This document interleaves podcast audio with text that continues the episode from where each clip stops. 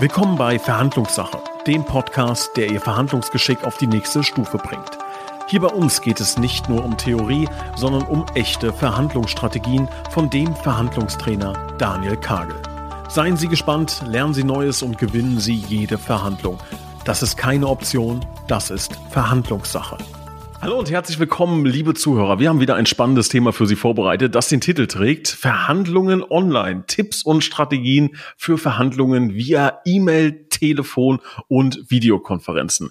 Ich glaube, jeder von uns war in den letzten Monaten, fast schon Jahren so oft in Videokonferenzen oder in digitalen Verhandlungen wie noch nie zuvor in der Vergangenheit. Und da müssen wir natürlich mal einen Blick drauf werfen und mal erfahren, ja, was kann man da machen? Was kann man da tun? Gibt es da Tipps, Tricks und Gedanken? Und da steht uns natürlich wieder Daniel Kagel, Rede und Antwort, Verhandlungsexperte, Verhandlungstrainer. Und da bin ich sehr gespannt, wie seine Digitalexpertise in diesem Bereich ist. Lieber Daniel, schön, dass du dabei bist. Hallo, ein herzliches Hallo, ja. Ja, Daniel, also ich habe es gerade schon gesagt, die letzten Jahre waren schwer digital, hat ja, ja das Thema Digitalisierung einen Riesensprung gemacht und ist mit Sicherheit auch in deinem Metier ähm, ja, schwer, schwer groß geworden, digitale Verhandlungen. Ähm, kannst du uns mal ganz kurz an die Hand nehmen? Ist das schwieriger als offline? Ist es einfacher? Wie ist da allgemein die Situation? Na gut, ich glaube, die treffende Antwort ist, äh, es ist anders. Ähm, es ist nicht schwieriger, es ist nicht leichter, es ist einfach anders geworden und es liegt an uns, dass wir, dass wir uns daran gewöhnen und damit klarkommen. Und das tun viele nach wie vor nicht. Dazu werde ich vielleicht später auch noch was sagen. Ähm, viele Prinzipien in der Online-Verhandlung sind fast genauso gleich wie in der Präsenzverhandlung. Natürlich sehe ich nicht den ganzen Körper, ich spüre die Energie nicht zu 100 Prozent, aber ich sage immer, neben der Präsenzverhandlung Videoverhandlung ist für mich das, das, die Videoverhandlung das Mittel der Wahl, weil ich sehe den Menschen, ich höre ihn, ich kann Gestik und Mimik in großen Teilen wahrnehmen. Also ähm, aus dem Bauch sage ich immer, es sind zwischen 10 und 15 Prozent weniger, die ich von meinem Gegenüber wahrnehme. Ja, das stimmt. Das macht es in manchen Teilen schwieriger, aber in manchen Teilen ist es eben auch einfacher geworden. Kannst du uns da mal ein paar Beispiele nennen? Was ist schwieriger, was ist einfacher? Naja gut, nun schwieriger ist zum Beispiel ganz klassisch der Einstieg. Ähm, wir haben das Problem, oder ganz allgemein gesprochen, äh, gilt das Problem, dass bei Videoverhandlungen, also wenn ich von Video rede, ich immer von Teams, Zoom, Skype, was auch immer, ähm, die Situation haben, dass wir überhaupt keine, äh, keinen Smalltalk mehr machen. Der Smalltalk fällt bei Videokonferenzen, bei Videoverhandlungen fast immer komplett weg. Und das ist im Verkauf, in der Verhandlung oder auch im Einkauf nie optimal. Ja, jeder, der Videokonferenzen gemacht hat, wird das kennen. Du machst die Kamera an, du begrüßt, ach, hallo, schön, direkt wollen wir gleich zum Punkt kommen, wollen wir loslegen. So. Und das ist natürlich schade. Das heißt, das ganze Zwischenmenschliche, das ganze Kennenlernen, das fällt schon mal weg, auch wenn wir uns schon länger kennen. So ist es trotzdem wichtig, dass wir gerade bei Verhandlungen vor der eigentlichen Videoverhandlung erstmal nett unterhalten. Wie ist es bei Ihnen? Ach, ich sehe, Sie sind im Homeoffice, erzählen Sie mal. Ähm, und das fällt eben oft weg. Also das ist schwieriger geworden. Ähm, warum? Weil wir es einfach nicht mehr machen. Wir sind nicht dran gewöhnt, wir machen es nicht in der Online-Konferenz, das ist schwieriger. Leichter geworden ist hingegen die Terminfindung und das ganze Plan einer Videoverhandlung. Warum? Früher musstest du auf der Einkaufsseite vielleicht den Chefeinkäufer, den strategischen, den operativen Einkäufer mit dazu nehmen ähm, oder die Geschäftsführerin, die wollten alle mitreden. Auf der Verkäuferseite sind die Verhandlungen dann so gelaufen, dass ich mit meinem Anwendungstechniker oder mit meinem Kollegen aus dem Backoffice, aus dem Portfolio-Management, wo auch immer, antanze. Und das heißt, du musst vier oder fünf Leute unter einen Hut bringen.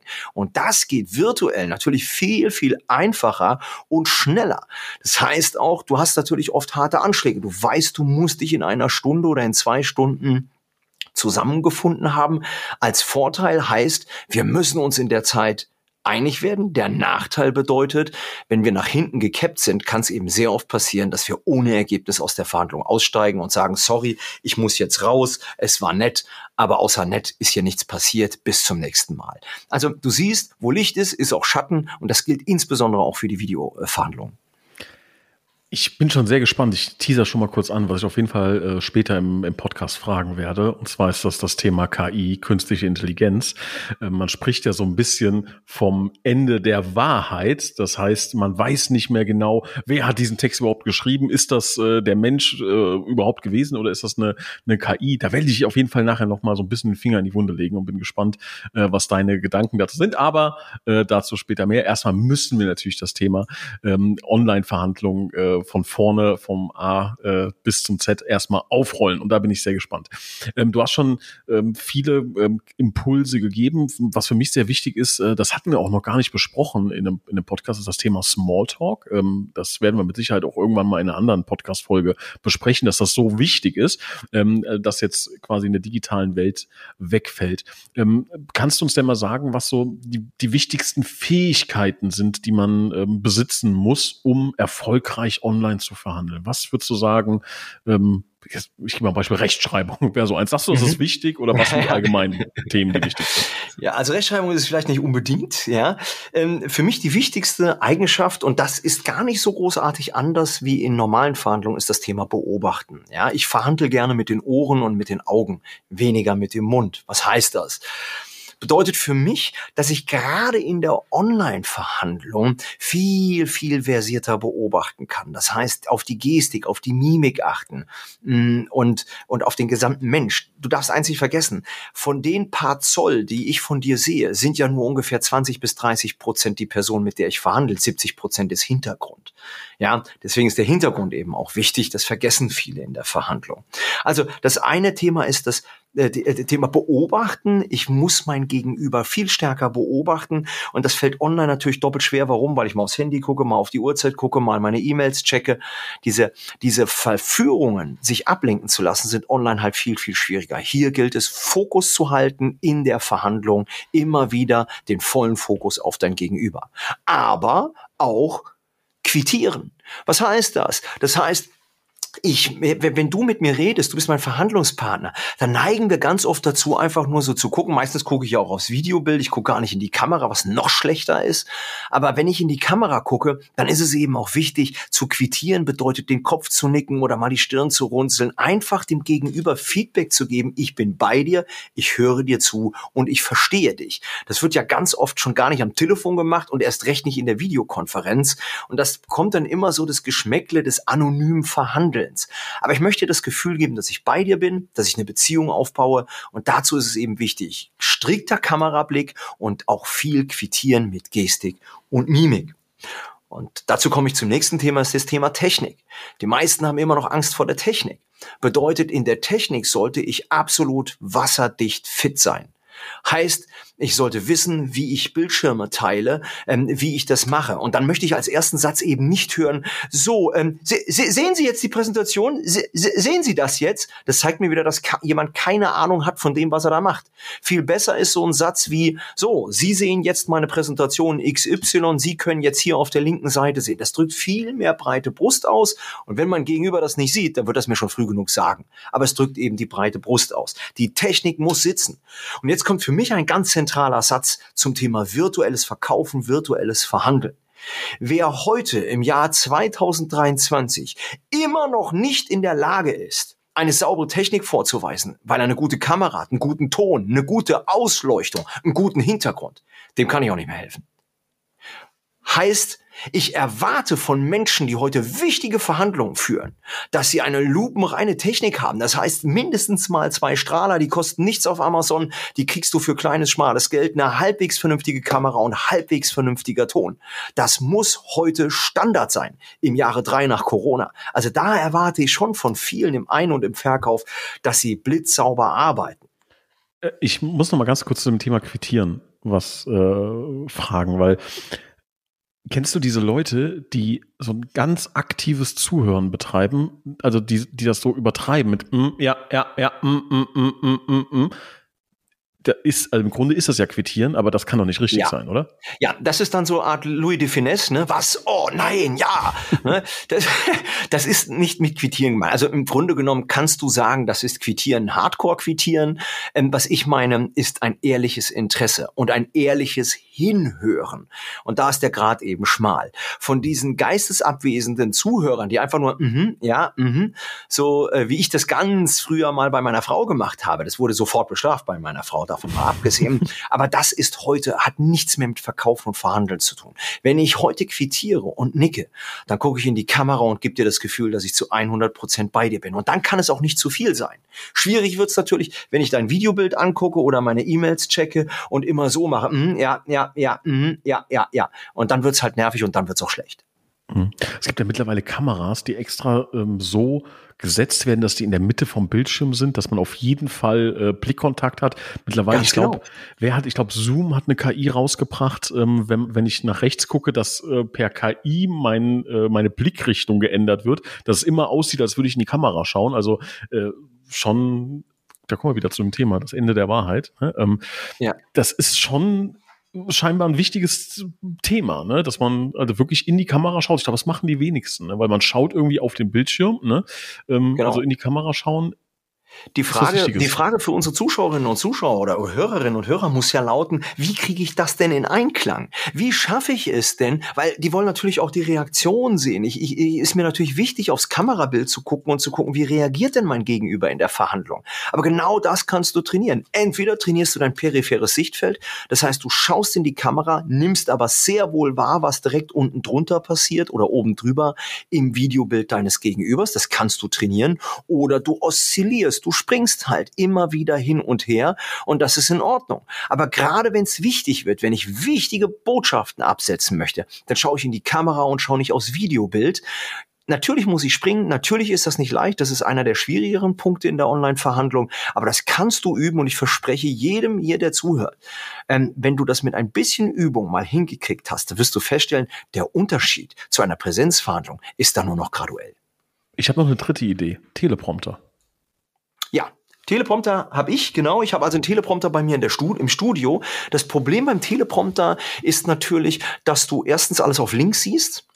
Mhm. Und äh, dass du die Namen nicht mehr lesen kannst, weil es eben spiegelverkehrt ist und dass die Technik deutlich komplizierter ist. Du brauchst einen HDMI-Splitter dazu, ähm, du brauchst eine vernünftige Kamera. Das heißt, hier sind wir in der, in der Einrichtung schon bei mehreren tausend Euro. Ich persönlich habe das in meinem Studio, gerade für Online-Trainings, weil ich die Teilnehmer eben angucken möchte.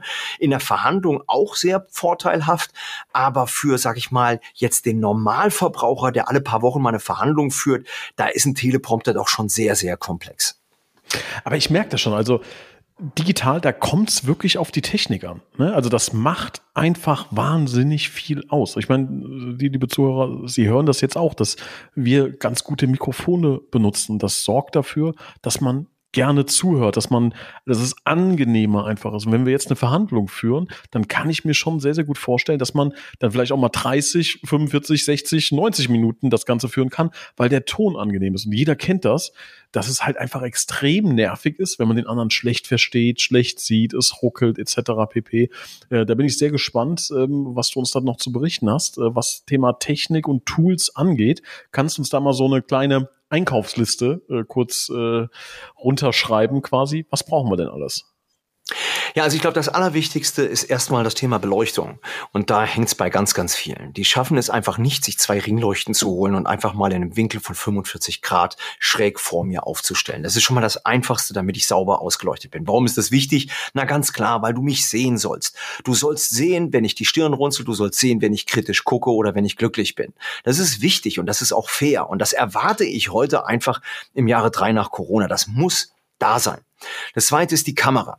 Ja, ich habe zum Beispiel jetzt sehr hochwertige Kameras, aber das muss es gar nicht sein. Ne? Also ich eine, ich arbeite mit Tiefenschärfe. Ich möchte, dass der Hintergrund unscharf ist. Das sind Dinge, die mir wichtig sind. Aber warum? Weil ich eben auch professionell Trainings gebe und professionell verhandle.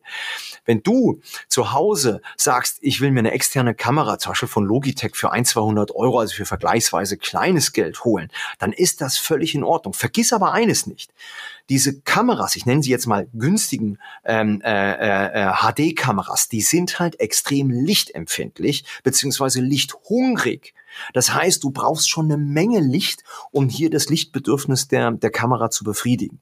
Also eine vernünftige externe Kamera, die du eben möglichst nah an dein Videobild dran schrauben kannst. Ich bin ein großer Freund ähm, der Kamera, die vor dem Bildschirm steht, damit du eben mehr in die Kamera guckst. Na, und dann geht's noch um Audio in und Audio out. Audio in das Signal, was ich also bekomme, das kannst du entweder über einen Kopfhörer machen oder über deine Lautsprecherboxen. Hier ist natürlich das Problem der Rückkopplung, das musst du in den Griff kriegen.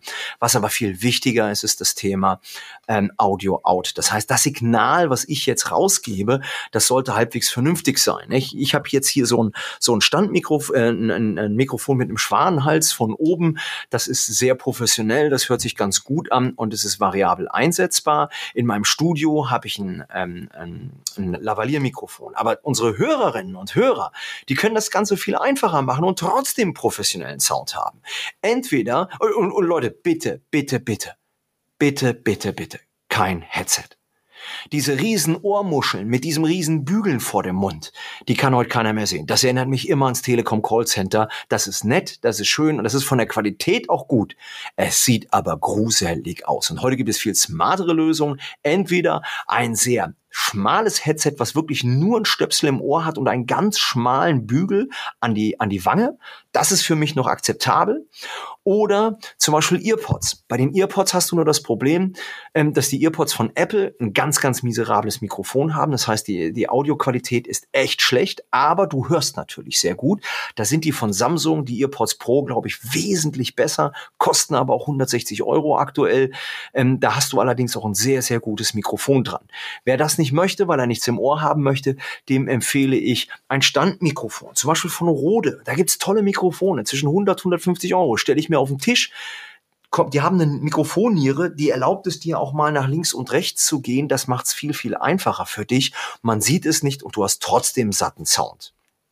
Oder im schlimmsten Fall geht auch eine Jabra-Box. Wenn du gar kein oder wenn du wenig Geld investieren willst, wenn du trotzdem vernünftigen Ton haben willst, dann geht eine Jabra-Box. Da ist aber wichtig, dass du sie maximal nah an deinen Mund stellst, also auf deinem Schreibtisch ganz nah an dich heran, weil je weiter du eine günstige Jabra-Box wegstellst, desto schlechter wird der Ton. Natürlich gibt es auch hier Qualitätsunterschiede bei den jeweiligen Boxen. Und jetzt kommt eine Empfehlung, die die meisten verwundern wird. Das sind die guten, alten, kabelgebundenen, weißen Kopfhörer mit Mikrofonleiste.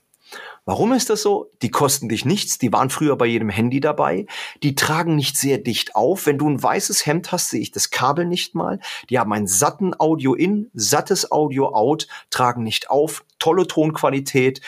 Finde ich für mich unter Preis-Leistungsaspekten mit die beste Lösung, wenn du sonst nichts hast ich finde, da muss man immer aufpassen, ähm, wenn Leute sich viel bewegen. Da finde ich das immer ja. sehr, kennst das, wenn das so am, am Hemdkragen raschelt dann. Und, ne, aber ansonsten finde ich auch, also sehr unterschätztes äh, Setup. Aber jetzt sag mal, einigermaßen gute Kamera, einigermaßen mhm. gutes Mikrofon. Ähm, was brauchen wir noch? Was haben wir gesagt? Kopfhörer, ne, ähm, um ähm, Audio in zu hören. Ich kenne schon was? deine nächste Frage. Dann sag mir zwischen, die Antwort. Zwischen 300 und 400 Euro. Welche Farbe sollte ich nehmen, war eigentlich die Frage. Wie viel hast du gesagt? Zwischen 300 und 400 Euro. Und dann okay. hast du was wirklich, wirklich Gutes, wenn du mit Null anfängst.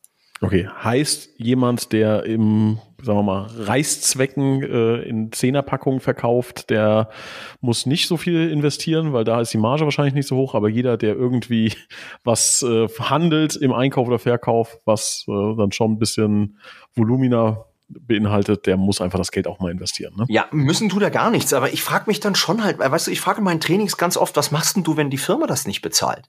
Und da gucke ich in gähnende Lehre und da gucke mich zehn von elf Gesichtern an, die sagen, nee, dann mache ich nichts. Wo ich sage, was ist das denn für eine Denke? Dann machst du das nicht. Mann, wenn du Vertriebler bist, wenn du Einkäufer bist, Einkäuferin, dann kannst du doch auch mal in dich investieren. Das ist doch eine Investition fürs Leben. Was ist das für eine Einstellung zu sagen, nee, wenn meine Firma das nicht bezahlt, bezahle, bezahle ich das auch nicht. Erstens, du kannst es von der Steuer absetzen. Zweitens, wenn du irgendwann dich mal bewirbst, online bewirbst, wenn du Online-Dating machst, keine Ahnung, das kannst du immer gebrauchen. Wenn du mit deiner Familie, dein Sohn ist in die USA äh, zu einem Studienjahr gezogen, deine Tochter studiert in Frankreich, keine Ahnung, du kannst das immer gebrauchen. Also investier in deine eigene Technik. Und ähm, das, ich, mir ist einfach rätselhaft, wie Menschen heute noch sagen, nee, das mache ich nicht. Und wenn, und wenn sie es machen, dann machen sie es absolut auf stümperhaftem Niveau. Sorry, wenn ich das so sage. Ja, ich glaube, wir können mal die gewagte These aufstellen, die Welt wird definitiv nicht weniger digital werden.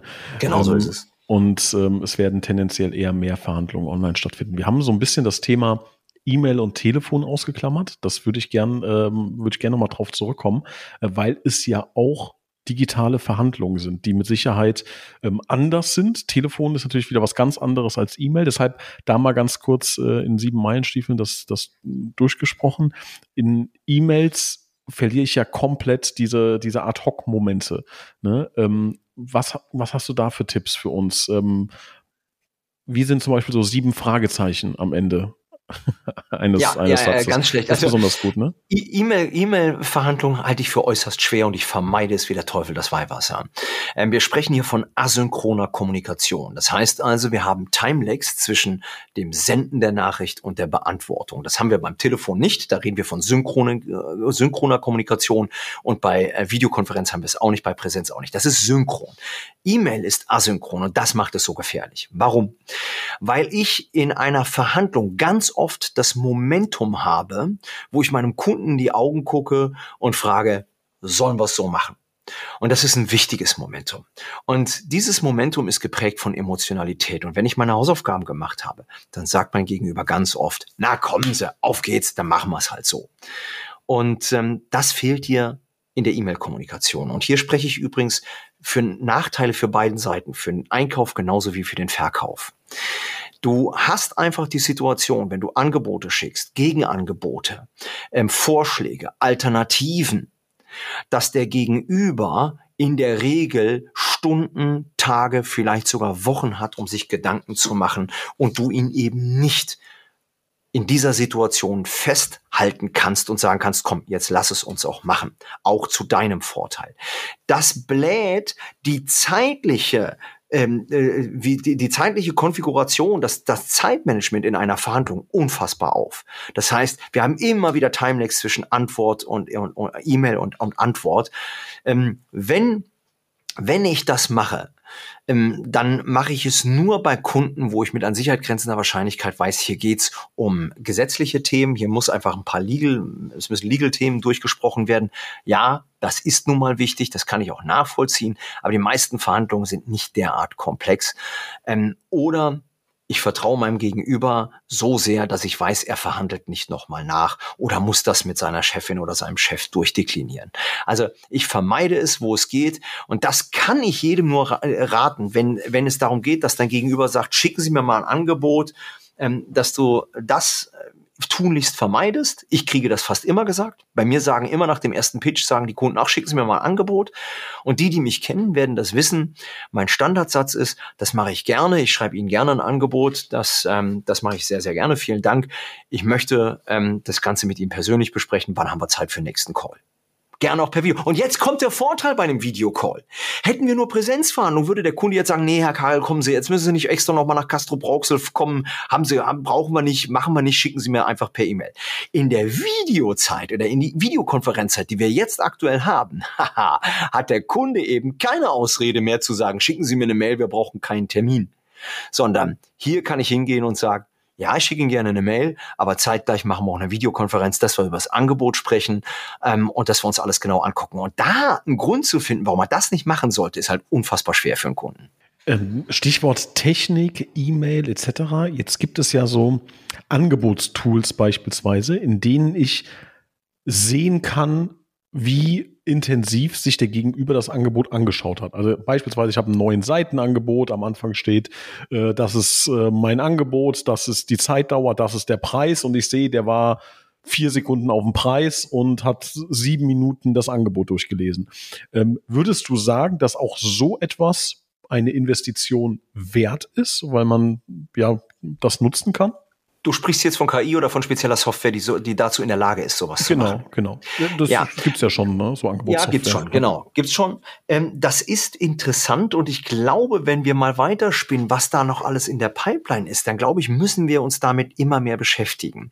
Das Thema, was du jetzt speziell angesprochen hast, zu gucken, wie lange hat sich jemand damit beschäftigt, hat ja eine ganz große Gefahr. Nämlich das Gefahr, die Gefahr, des, ähm, des Glaubenssatzes. Bedeutet also, dass du hingehst und sagst, oh, der hat sich das nur sieben Sekunden angeguckt, der hat kein Interesse. Und das ist oft falsch.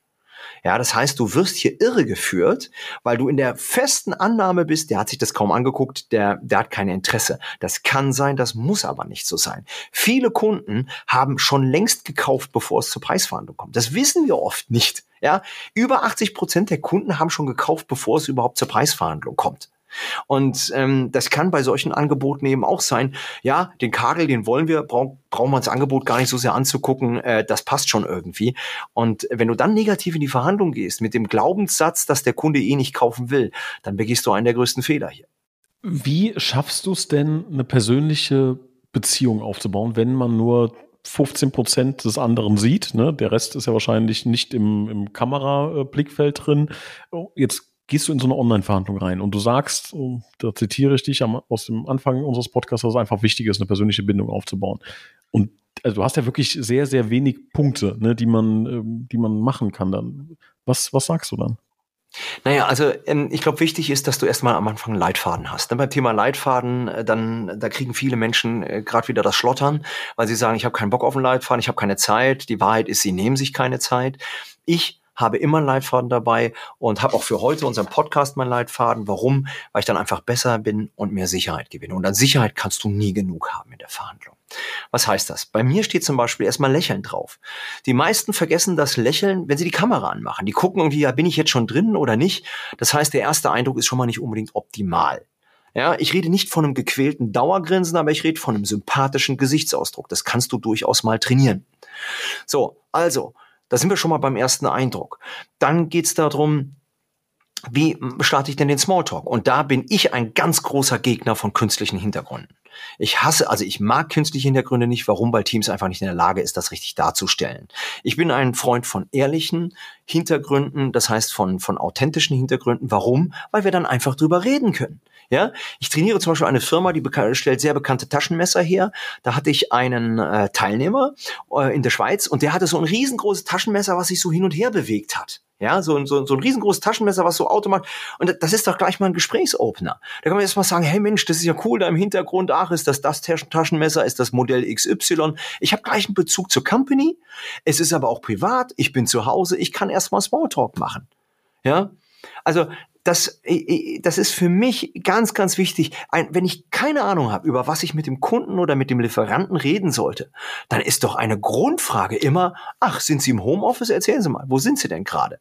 Ja, der Hintergrund. Der Hintergrund verrät so viel über dich. Deswegen lasse ich mir die Chance doch nicht nehmen und stelle da irgend so standardisierten äh, künstlichen Hintergrund hinten rein, wo ich das Keying, so heißt das, wenn das Programm mein Gesicht abschneidet, sowieso nicht klappt. Dann ist nämlich mal das Ohr weg, mal die Nase weg und in die Kamera halten kann ich auch nichts. Also warum nutzen Menschen diesen künstlichen Hintergrund? Die Standardausrede ist, ja, weil ich zu Hause im Badezimmer bin. Und da muss ich halt sagen, wer im Jahre drei nach Corona immer noch keinen gescheiten Raum hat oder Bereich hat, wo er mal abgetrennt mit einem Tuch im Hintergrund vernünftige Videokonferenzen führen kann, dem kann ich auch nicht helfen. Was passiert denn, wenn ich eine technische Störung habe? Internetausfall oder wie auch immer. Wie gehe ich damit um? Die Frage möchte ich genauso beantworten wie eben. Was heißt das? Wenn ich nicht vorbereitet bin, habe ich da ein Problem. Und wie starte ich ein Gespräch? Nicht nur den Smalltalk. Du hast mich eben nach Beziehung gefragt. Es gibt noch 17 unterschiedliche Faktoren, wie ich Beziehungen aufbauen kann. Aber in den meinen Leitfaden, in den Anfang gehört eben auch der Satz, lieber Kunde, übrigens, wenn technisch irgendwas passiert bei Ihnen oder bei mir, ähm, lassen wir uns nicht von, von verrückt machen, dann gehe ich kurz raus, komme wieder rein und alles ist gut. Wenn Ihnen das passiert, machen wir es genauso. Warum ist das von Vorteil, wenn du von Anfang an technische Störungen thematisierst? Na ganz einfach. Du gibst dir die Sicherheit und du gibst dem Kunden die Sicherheit und nimmst beiden die Angst.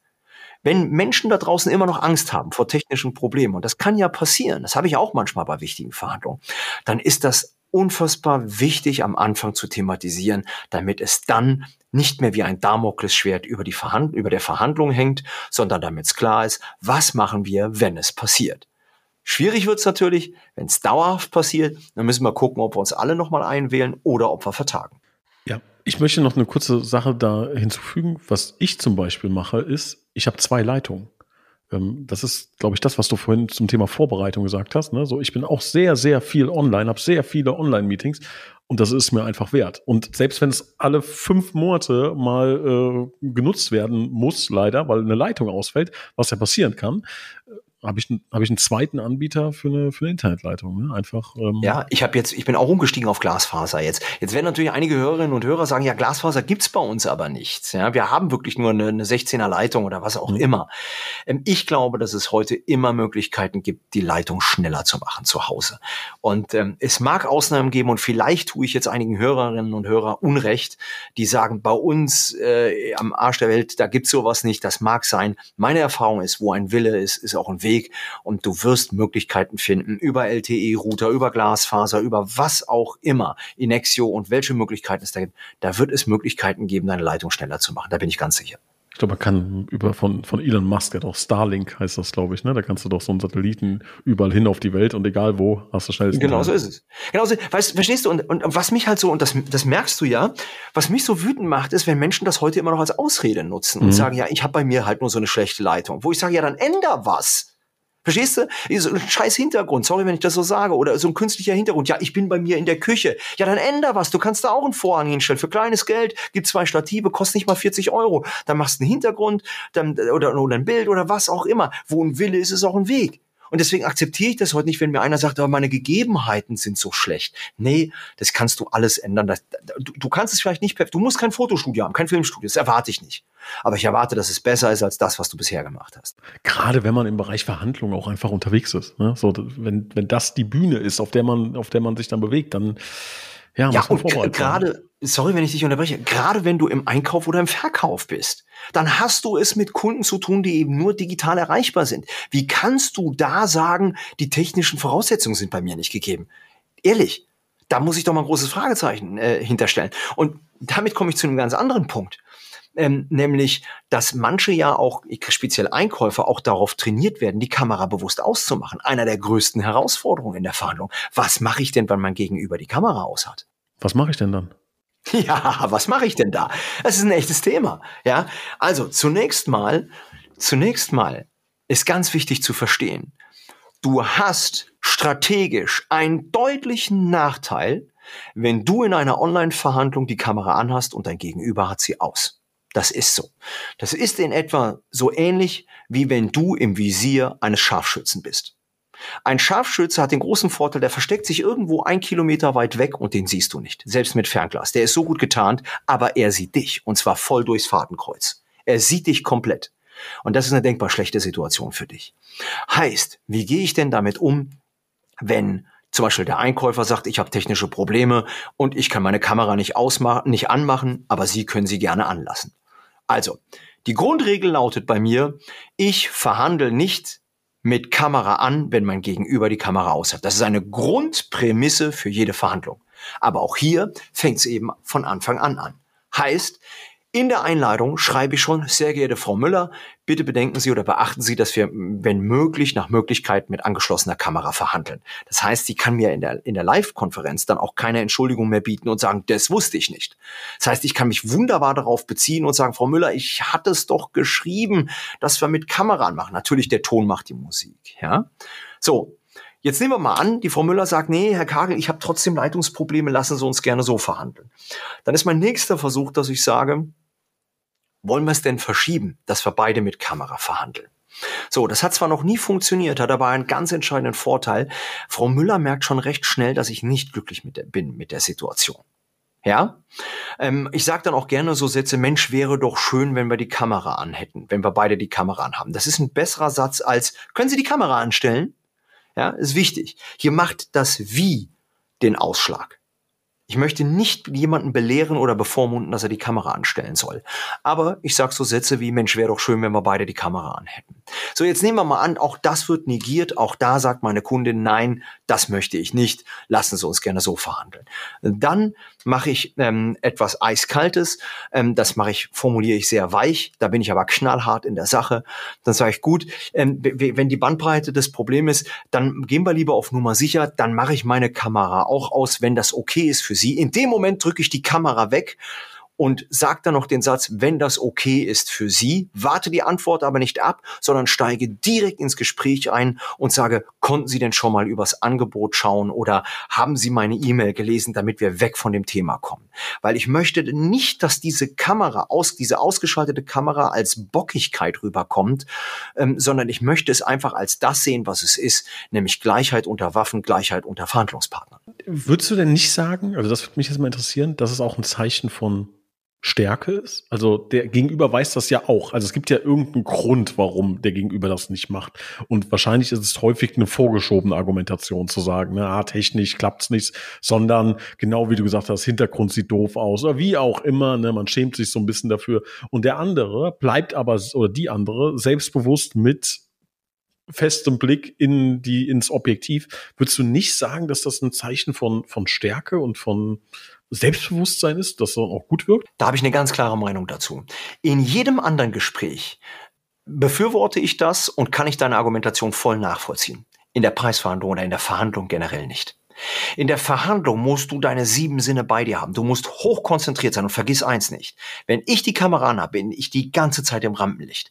Ich darf mir keine Gedanken machen. Ich kann nicht nebenbei mal mit meinem Kollegen chatten, mir Hilfe holen, mich nicht im Internet durch, äh, durchwühlen und mal kurz was recherchieren. Das geht alles nicht. Warum? Weil der volle Spot auf mir ist. Das ist wie ein Fernsehmoderator, der permanent mit Rotlicht und Kamera bestrahlt wird. Du hingegen bist voll in der Deckung, kannst machen, was du willst. Wir, wir, wissen alle, wie das ist online. Da kannst du die Füße hochlegen, kannst dir in der Nase bohren, kannst machen, was du willst, kannst dich wunderbar entspannen. Das gibt dir ein viel größeres Gefühl der Sicherheit und der Souveränität. Und das ist für mich ein strategischer Nachteil und für dich ein Vorteil. Bleiben wir mal beim Thema Selbstbewusstsein. Wie kann ich das online stärken? Also ich mal unter der Annahme, dass das wichtig ist, ne, dass man selbstsicher rüberkommt. Ne? Das ähm, ist, glaube ich, gesetzt. Ne? Ähm, wie kann ich das stärken? Wie kann ich das zeigen? Also Selbstbewusstsein ist einer der wichtigsten Dinge in der Verhandlung, weil je selbstsicherer du bist, desto selbstsicherer trittst du auf, und desto eher kaufen Menschen bei dir oder ähm, äh, desto eher kannst du Menschen etwas verkaufen. Was heißt das? Das heißt, wenn du dich gut vorbereitest, bist du selbstsicher in der Art und Weise, wie du präsentierst, wie du mit Menschen redest. Und dazu gehört nicht nur die sprachliche und gedankliche Vorbereitung. Ich erinnere mich an meinen Trainervater, der mir immer gesagt hat, Angst ist der Preis für mangelnde sprachliche und gedankliche Vorbereitung. Das heißt also, je besser du vorbereitet bist, desto selbstsicherer gehst du ins in den, in den Call rein. Vorbereitung bedeutet aber auch die technische Vorbereitung. Das heißt, wie bin ich denn technisch aufgestellt? Je, je sauberer die Technik läuft, du hast es eben angesprochen, zwei Leitungen, desto besser, desto sicherer fühle ich mich. Vorbereitung bedeutet aber auch die mentale Vorbereitung. Wie gut kenne ich mich aus in dem Angebot? Wie selbstsicher bin ich mit dem, was ich anbiete?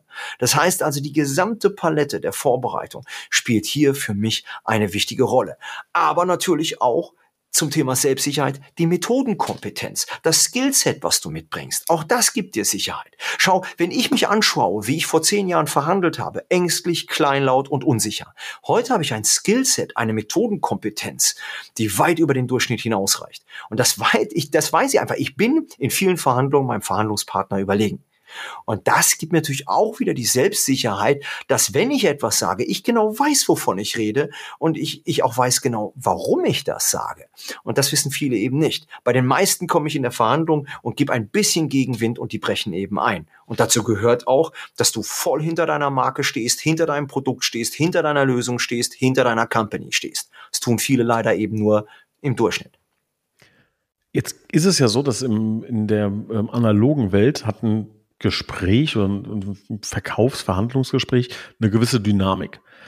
Und die kann man ja nicht mit der digitalen Dynamik vergleichen. Also beispielsweise, äh, man kann, äh, man ist zum Beispiel im Restaurant in der Verhandlung, was ja auch ein, ein häufiger Ort ist, wo verhandelt wird. Und dann kommt der Kellner und man auch soll man mal bestellen, soll man noch einen Kaffee trinken. Also man hat die Möglichkeiten, finde ich persönlich, viel häufiger kurze Pausen ähm, zu kreieren und zu erschaffen, weil sie einfach natürlich passieren im, im Umfeld.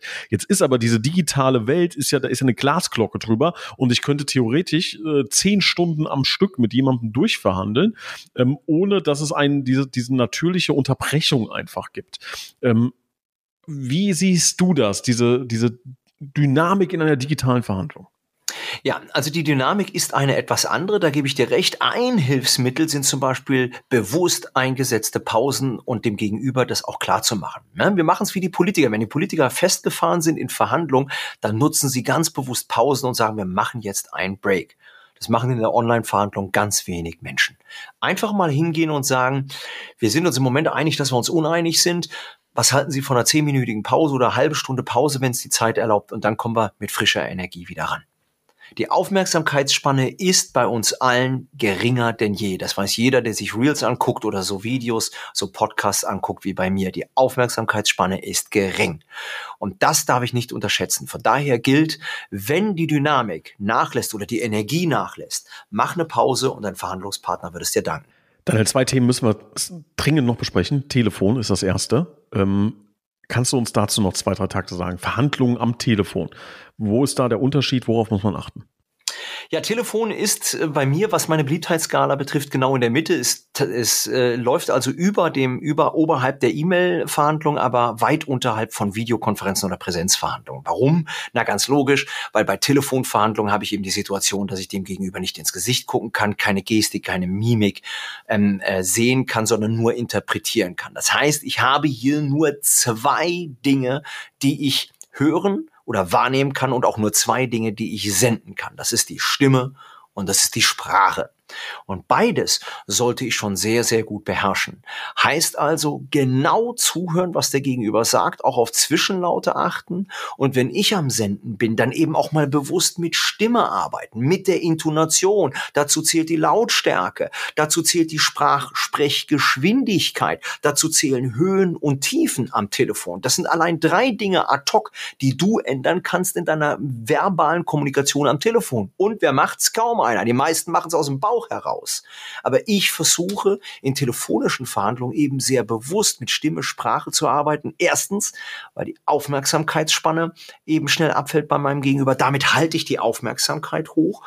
Und zweitens, weil es einfach auch sympathischer, angenehmer ist, wenn wir nicht so eine monotone Laberbacke haben, sondern jemanden, der das Ganze auch interaktiver und aktiver gestaltet. Ein letzter Satz noch. Die Dosis macht das Gift. Du bist halt eben auch schnell dabei, zu reißerisch, zu verkäuferisch rüberzukommen und dann wirkst du eher wie ein Schwätzer als ein äh, integrer und souveräner Verhandlungspartner. Ich habe mal in einem, in einem Buch gelesen, da ging es um Telefonverkauf und so sogenannte Sales Scripts, kennst du vielleicht, ne? so mhm. vorgefertigte Verkaufsabläufe äh, äh, niedergeschrieben und da stand, wenn man den Preis, also man darf selber nie den Preis nennen, also von seinem Produkt, von seiner Dienstleistung, sondern man muss danach gefragt werden und dann mhm. nennt man den Preis und dann stand da drin, das hat sich bei mir eingebrannt ohne Ende und jetzt habe ich endlich mal jemanden, den ich fragen kann, ist das Quatsch oder ist das richtig? Danach auf gar keinen Fall was sagen, im Zweifel den Mund zuhalten und wenn eine Minute Stille ist, ist eine Minute Stille. Also ich sage, meine Dienstleistung kostet 5000 Euro. Ja, also das würde mich interessieren, in welchem Buch du das gelesen hast. Äh, ähm, ich bin, also grundsätzlich muss ich sagen, ich bin ein großer Gegner davon, hier mit Dogmen zu arbeiten und zu sagen, so musst du es machen, sonst äh, äh, reißt dein Gegenüber dir die Rübe ab. Was ich dir aber sagen kann, ist, dass wenn wir über Geld reden, das wissen wir aus der Neurowissenschaft, ähnliche Schmerzzentren in deinem Gehirn aktiviert werden wie beim Zahnarzt. Das heißt also, über Geld reden wir ungern, beziehungsweise über Geld ausgeben, weil das tut mir einfach weh. Wenn ich das jetzt so mache, wie du eben gesagt hast, bedeutet, ich nenne den Preis und lass dich jetzt mit diesem Schmerz alleine, ist das denkbar ungünstig. Das heißt, ähm, und das steht auch in, in, in der meisten Literatur, in der häufigsten Literatur, der Preis steht nie alleine. Bedeutet, ich verpacke ihn in ein Sandwich mit einem Nutzen. Das heißt also, ich sage zum Beispiel, ähm, das Verhandlungstraining beim Herrn Kagel ist ganzheitlich anberaumt. Es kostet Summe X. Dafür werden Sie auch, jetzt kommt noch ein zweiter Nutzen, äh, äh die nächsten Wochen, die nächsten sechs Wochen äh, betreut und zwar individuell mit Ihren Produkten, Dienstleistungen, die Sie anbieten. Das heißt also, ich lasse den Preis durchaus fallen, verpacke ihn aber in ein Sandwich. Etwas, was viele immer noch nicht richtig machen. Du musst das auch so nicht machen, aber wovor ich ganz klar abrate, ist den, den, den, den, den Preis alleine zu erwähnen und dann den Mund zu halten, den Kunden mit dem Schmerz alleine zu lassen. Daniel, ich habe es am Anfang angeteasert. Ich würde gerne mit dir über das Thema KI noch mal ganz kurz sprechen. Ähm, was es schon ähm, definitiv ähm, gibt und was absehbar ist und was in Amerika hauptsächlich schon sehr, sehr oft eingesetzt wird, sind wirklich heftige ähm, Anwendungen und Software für den Verhandlungsbereich. Ich möchte dir mal ein Beispiel geben. Es gibt eine ähm, Software, die mir anzeigt, wenn ich mit jemandem telefoniere oder ein Videocall ja, habe. Wie, oft, wie ähm, viel Bullshit-Wörter ich benutze. Ne? Das zum Beispiel, aber mhm. auch, worauf ich hinaus wollte, ist limbisches System. Ist die KI erkennt, und zeigt mir in der Ampel quasi an, ist der rot, gelb, grün, blau, äh, was fehlt? Ne, ja, das war's, ne? Nee, rot, grün, gelb, blau, aber du, du meinst, glaube ich, eher die olfaktorischen, äh, auditiven oder visuellen Reize, die jemand hat. Also sagt jemand, das klingt gut, das sieht gut aus oder das hört sich gut an. Nee, ich meine wirklich, die, die KI erkennt, ist der, ist der im limbischen System, ist das ein, ist das ein, ist das ein, ist der rot? Der zeigt mir dann an, 71 Prozent rot, 29 Prozent, das hört eine KI nach einer Minute raus und kann mir diese Information geben. Ähm, ja. Und das ist jetzt, ich meine, wir reden gerade vom Anfang von KI. Ne? Ja. Was glaubst du? Also das ist jetzt natürlich, äh, du kannst es nicht wissen. Ne? Das ist jetzt ähm, ein Blick in die Zukunft, ein bisschen Blick in die Kristallkugel. Ähm, ich möchte noch vielleicht eine Sache ergänzen, wer weiß, ob wir in einem Jahr äh, perfekte Filter haben. Ne? Also ich kann sitzen, äh, Haare auf halb acht, ist völlig egal, weil ich meine perfekte äh, Filtersoftware habe und ich sehe komplett perfekt aus, gucke immer in die Kamera. Wie, wie blickst du auf so eine Entwicklung? Was, was denkst du darüber? Also vorweg schicken möchte ich, dass ich mir sicher bin, dass Menschen nach wie vor mit Menschen verhandeln wollen und nicht mit Computern. Das heißt, ähm, der Mensch wird hier nicht wegzudenken sein. Davon bin ich fest überzeugt. Was aber kommen wird, und das sehen wir jetzt schon, ist der Support der KI. Das heißt also, wir werden viel mehr Unterstützung haben. Ich nenne immer das Beispiel Pokern ganz gerne. Wer online pokert, wird das wissen. Es gibt mittlerweile derart gute Software, dass du äh, deinen Gegner online innerhalb von weniger Spiele schon sehr gut analysieren kannst und die Trefferwahrscheinlichkeit eruiert, wie hoch die Wahrscheinlichkeit ist, ob er blufft oder nicht. Das schafft KI sehr, sehr gut. Und ich glaube, dass das auch etwas ist, was zukünftig in Verhandlungen immer mehr Support bietet. Ja, das heißt also, dass du dein Gegenüber besser einschätzen kannst, ihn besser lesen kannst, dass du zum Beispiel bei standardisierten E-Mails oder auch bei komplexen komplexeren E-Mails immer mehr KI hinzuziehst für die Formulierung von E-Mails, für die Analyse der Daten. Das glaube ich schon. Ich glaube aber, dass die Verhandlung an sich, gerade wenn es komplexe Dinge sind, wir immer, immer noch, auch zukünftig, auf den Mensch zurückgreifen. Klammer auf, was natürlich passieren wird, sind die RFPs oder RFQs, das sind die Ausschreibungen, ähm, die zukünftig immer mehr kommen werden. Gerade bei großen Konzernen denken wir an VW, an, an viele Automobilisten, die heute über Auktionen, über Ausschreibungen ähm, äh, an Verkäufer herantreten und Angebote einsammeln. Und da wird noch viel, viel mehr über KI passieren. Da wird es den Lieferanten, den Anbietern immer schwieriger, ähm, hier direkt an den Menschen heranzukommen. Das, glaube ich, wird sich ähm, leider, leider auch verändern. Dann für mich so ein bisschen die Quintessenz äh, aus, aus deinen Ausführungen ist, ähm, jetzt äh, auf den gesamten Podcast gesehen, dass sich das Thema Verhandeln dahingehend ein bisschen ändert, dass es wirklich digitaler wird. Und das ja bedeutet, jemand, der sich in diesem Thema weiterentwickeln möchte, richtig gut werden möchte, der hat jetzt nicht nur dieses inhaltliche Thema, zu sagen, ich muss mich äh, in dem Bereich Verhandlungen, Verhandlungstraining und Verhandlungsexpertise weiterentwickeln, sondern diese technische Komponente, die gehört dazu. Und wahrscheinlich in zehn Jahren ist das, äh, ja, ist das die neue Normalität, dass ein Verhandlungsführer oder jemand, der verhandelt, der, dass der diese beiden Themen beherrschen muss. Würdest du das so unterschreiben? Auf jeden Fall. Auf jeden Fall. Wer der Meinung ist, dass er da drum rumkommt oder dass das irgendwann wieder aufhört, ähm, ich glaube, der irrt. Ich glaube, der irrt. Das haben wir damals äh, schon gemerkt bei den E-Mails. Wer geglaubt hat, dass die E-Mail äh, uns uns äh, äh oder dass das E-Mail-Standard kein Standard wird, der hat geirrt. Die E-Mail ist genauso Standard geworden. Genauso ist der virtuelle Call. Die Klaviatur, auf der wir kommunizieren werden, die wird immer breiter. Und wer da nicht in der Lage ist, diese Klaviatur mit zu bedienen, ähm, der hat das Nachsehen, definitiv. Hochspannend auf jeden Fall, hochkomplex. Ne? Ähm, um nochmal diesen, diesen Twist zu Amerika zu ziehen. Ich habe da gelesen, dass es Firmen gibt, die teilweise 5.000 bis 10.000 Dollar im Monat nur für Software ausgeben für ihre ähm, Verkäufer, die also wirklich Software nutzen, die ultra viel Geld kostet. Und da möchte ich nochmal die Brücke spannen zu, zum Anfang. Ähm, wenn dann der Chef beispielsweise sagt, nee, in Mikro investieren wir jetzt keine 100 Euro, dann sollte man da vielleicht nochmal in-house die erste Verhandlung führen und mal darüber sprechen, ähm, ja, dass in gute Technik, in gute Hardware investiert wird. Daniel, ich würde dich bitten, das Thema noch einmal rund zu machen. Haben wir was vergessen? Haben wir was übersehen? Ähm, wenn nicht, bitte einmal nochmal ein Fazit deinerseits. Ja, also ich glaube, wir haben über sehr, sehr viel gesprochen und auch sehr, sehr viel spannende Themen. Natürlich ist das Thema virtuelle Verhandlung äh, insgesamt noch komplexer als das, was wir jetzt besprochen haben.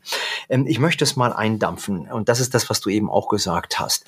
Erstens, ich glaube, dass wir um virtuelle Verhandlungen nicht drum herum kommen. Zweitens, wer technisch nicht auf dem neuesten Stand ist oder zumindest mal State-of-the-Art-Technik hat, der wird langfristig das Nachsehen haben. Technik ist wichtiger, als wir glauben. Drittens, ein Leitfaden, eine Vorbereitung, ein genaues Skript, angefangen vom Smalltalk, vom Kamerablick bis hin zur professionellen Verabschiedung und zu einem Commitment und den Next Steps, wird es immer wichtiger, hier sich besser vorzubereiten. Und viertens, und darüber haben wir noch gar nicht gesprochen, aber das Thema haben wir in anderen Podcast-Folgen schon angesprochen, das Thema mental die Angst verlieren vor virtuellen Verhandlungen, mental stark zu sein, ähm, selbstsicher zu sein und mit breiter Brust ähm, die virtuelle Verhandlung als etwas zu sehen, was sie ist, nämlich etwas ganz Normales. Vielen Dank für das tolle Fazit. Lass uns zum, zum Abschied noch mit einem kleinen Augenzwinkern bitte jeder sein absolutes Favorite No-Go in digitalen Verhandlungen. Ich fange mal an, damit du noch zehn Sekunden Zeit hast, drüber nachzudenken. Wie findest du denn dieses unser, unsere 40 Minuten Zoom-Zeit läuft ab. Ich schicke noch mal einen neuen Link, über den wir uns dann noch mal neu einwählen. Das ist so ein schönes No-Go, ne? Kennst du das? Diese 40 ja. Minuten Zoom, die, die dann ja. ablaufen? Ja, das finde ich immer äh, herrlich. Ja, das, das ist, das ist, das war jetzt auch witzig. Ich glaube, was ganz so Witziges kriege ich nicht hin. Was ich ein absolutes No-Go finde in virtuellen Verhandlungen, ist den Blick so auf 90 Grad wenden und sagen, ja, ich sehe sie da, deswegen siehst du im Grunde nur, nur meine rechte Gesichtshälfte. Das ist für mich auch noch so ein Klassiker, wo ich sage, Mann, Mann, Mann, Mann, kannst du nicht in die Kamera gucken? Ja, muss ich jetzt deine rechte Gesichtshälfte sehen? Sehr schön. Lieber Daniel, ich danke dir recht herzlich. Spannende Folge, lange Folge heute. Ich glaube, äh, wir haben versucht, alle äh, digitalen Themen einigermaßen abzudecken. Da kann man natürlich ewig in die Tiefe gehen. Das werden wir auch in den nächsten Folgen machen. Ich bedanke mich recht herzlich und freue mich auf das nächste Thema mit dir. Mach's gut. Ciao. Ich mich auch. Bis dann. Tschüss.